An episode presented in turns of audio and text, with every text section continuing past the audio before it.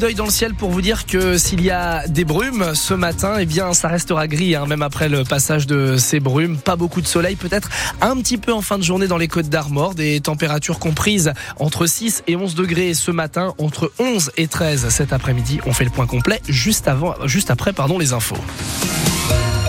Et avant toute chose, Angeline, ce matin, on s'interroge. Et si l'on avait découvert le secret de la longévité? Oui, on parle des bienfaits du sport, du régime crétois. Pour Jeanne Calment, c'était un verre de Porto chaque jour. Mais en fait, si c'était les dominos, le secret, ça fonctionne en tout cas pour Yves Abivin, un breton qui vient de fêter ses 99 ans et qui, chaque week-end, fait plusieurs dizaines de kilomètres de route pour aller jouer au domino, donc à Plougoulm, dans le Nord Finistère. Antoine Krempf, vous l'avez suivi dans sa routine de quasi-centenaire. Comme tous les samedis et les dimanches, ou presque.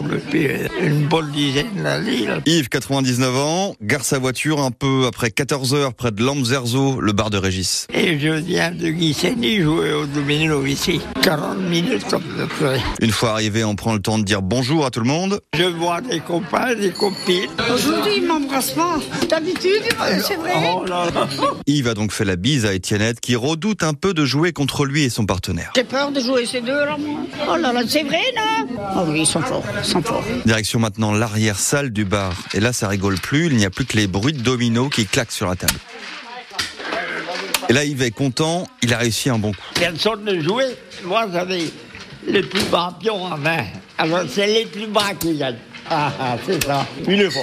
Comme s'il n'avait fait que ça toute sa vie. Les dominos, c'est devenu une passion pour le presque centenaire et d'après lui, bah, ça explique sa longévité. Ah, à mon point de vue, c'est ça, oui. Ça fait garder la mémoire, surtout. Parce que dans ma centième année, je n'ai pas me peine, j'ai tout bien rangé là-dedans, quoi. Ça garde la mémoire. Et puis ça lui plaît le jeu d'équipe. Faut s'entendre, autrement, on n'arrive pas. Et ça marche pour Yves avec son coéquipier. Ils finissent ce dimanche deuxième sur 14 équipes. Voilà, Antoine, vous savez ce qu'il vous reste à faire donc pour atteindre euh, les 100 ans. Ah bah j'ai déjà. À la une euh, également euh, de l'actualité ce matin, Angeline, c'est le retour du Covid. Oui, on l'entend à nouveau, hein, la petite musique des tests positifs, des gorges qui grattent, du goût et de l'odorat en Alors rien de dramatique, 32 cas pour 100 000 habitants en Bretagne la semaine dernière, mais les contaminations augmentent de jour en jour. On fera le point avant 8 heures avec la directrice de cabinet de l'Agence régionale de santé. En attendant, vous êtes de plus en plus nombreux à remettre le masque. C'est le cas d'Edith, 66 ans, rencontrée dans les rues de Quimper. Beaucoup de gens autour de moi, tous, et j'ai croisé une personne hier qui se faisait tester parce qu'elle pensait avoir attrapé le Covid pour une personne elle-même déjà atteinte. Donc je me préserve comme je peux. Le masque me dérange pas, il me sert de cache-nez quand il y a du vent, donc pour moi il me convient très bien. Bah, je le mets à l'extérieur dans la rue et dans les magasins, mais pas chez moi bien, bien évidemment. Il y a quasiment que vous dans la rue qui le met. Chacun fait comme il l'entend, ça me dérange pas, euh, voilà. Mais effectivement, quand une personne tousse beaucoup, je trouve plus prudent qu'elle mette un masque pour ne pas contaminer, euh, voilà, les autres, tout simplement. Et vous, qu'en dites-vous? Le Covid vous fait-il encore peur en cette fin d'année? Est-ce que vous y pensez à l'approche des fêtes? Vous nous appelez pour en parler ce matin au 02 98 53 65 65. Elisabeth Borne en première ligne sur la loi immigration. La première ministre a reçu hier soir les patrons du parti Les Républicains, puis des représentants de la majorité. Le but, trouver un compromis sur le texte visé par une motion de rejet la semaine dernière à l'Assemblée. Il sera examiné à nouveau en fin de journée, cette fois en commission mixte paritaire. Sept députés et sept sénateurs vont tenter de trouver un accord avant un possible vote demain. À noter qu'un rassemblement est prévu à Quimper à 18h ce soir à l'appel du collectif Asile et Immigration qui regroupe une vingtaine d'associations et de partis de gauche. Les soignants, eux, ont rendez-vous ce matin au ministère de la Santé avec Agnès Firmin-Lebaudot, la ministre déléguée en charge de l'avant-projet de loi sur la fin de vie. Le texte très contesté par le monde médical prévoit l'intégration du suicide assisté et de l'euthanasie dans le code de la santé publique. Lui a rendez-vous à Matignon. Le président de la région Bretagne, Loïc Chéné-Girard, doit s'entretenir aujourd'hui avec la première ministre. Il sera notamment question du passe-rail et du développement de l'offre de TER. France Bleu Brésil, 7h05. Il reste du travail sur les sentiers de randonnée. Plus d'un mois et demi après le passage de la tempête Kiran, certains sentiers restent encombrés de branches et de troncs. Heureusement, les bénévoles s'en mêlent. C'est le cas à Poulan-sur-Mer, près de Douarnenez, où les membres de l'association Trorérienne Land se retrouvent toutes les deux semaines pour tronçonner, scier, évacuer les arbres tombés.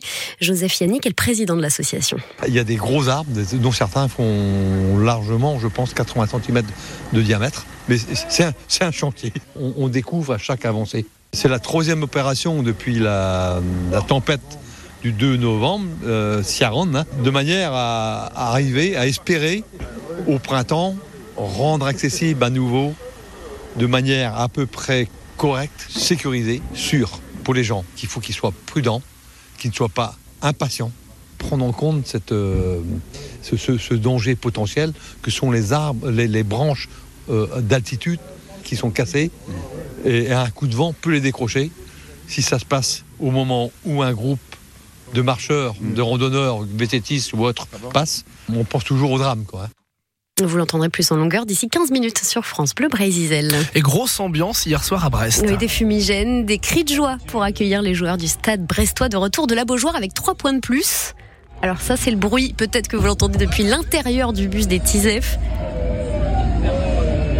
Accueillis en héros, donc après leur victoire 2 à 0 contre Nantes, quatrième victoire en 5 matchs.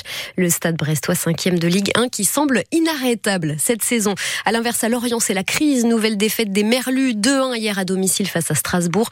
Lorient qui est désormais relégable à la 17e place du championnat. Une troisième étoile pour les handballeuses françaises. Elles ont décroché hier soir leur troisième titre de championne du monde en battant la Norvège 31 à 28. De quoi les mettre en confiance à 7 mois des Jeux Olympiques de Paris. Et beaucoup d'émotions à la clé pour la joueuse brestoise Pauletta Fopard. Je suis trop excitée, je suis, trop contente. Euh, on est allé le chercher, c'était dur, ça fait euh, un moment qu'on n'est pas à la maison et on s'est dit de toute façon on n'a rien à perdre, on joue comme on s'est joué depuis le début. euh, on défend bien, on joue bien en attaque et puis bah ça a payé aujourd'hui. On a une équipe de fous qui travaille tout le temps, le staff, les joueuses. On avait toute la même chose, la même envie et en un mois on s'est surpassé. Franchement, Voilà, les Bleus quittent le Danemark cet après-midi. Elles sont désormais championnes du monde et championnes olympiques en titre. Jean Le Cam attendu à Lorient ce soir. C'est le dernier skipper engagé dans le retour à la base, la nouvelle course à la voile en solitaire entre la Martinique et la Bretagne. Il devrait arriver dans la soirée. La remise des prix aura lieu dans la foulée.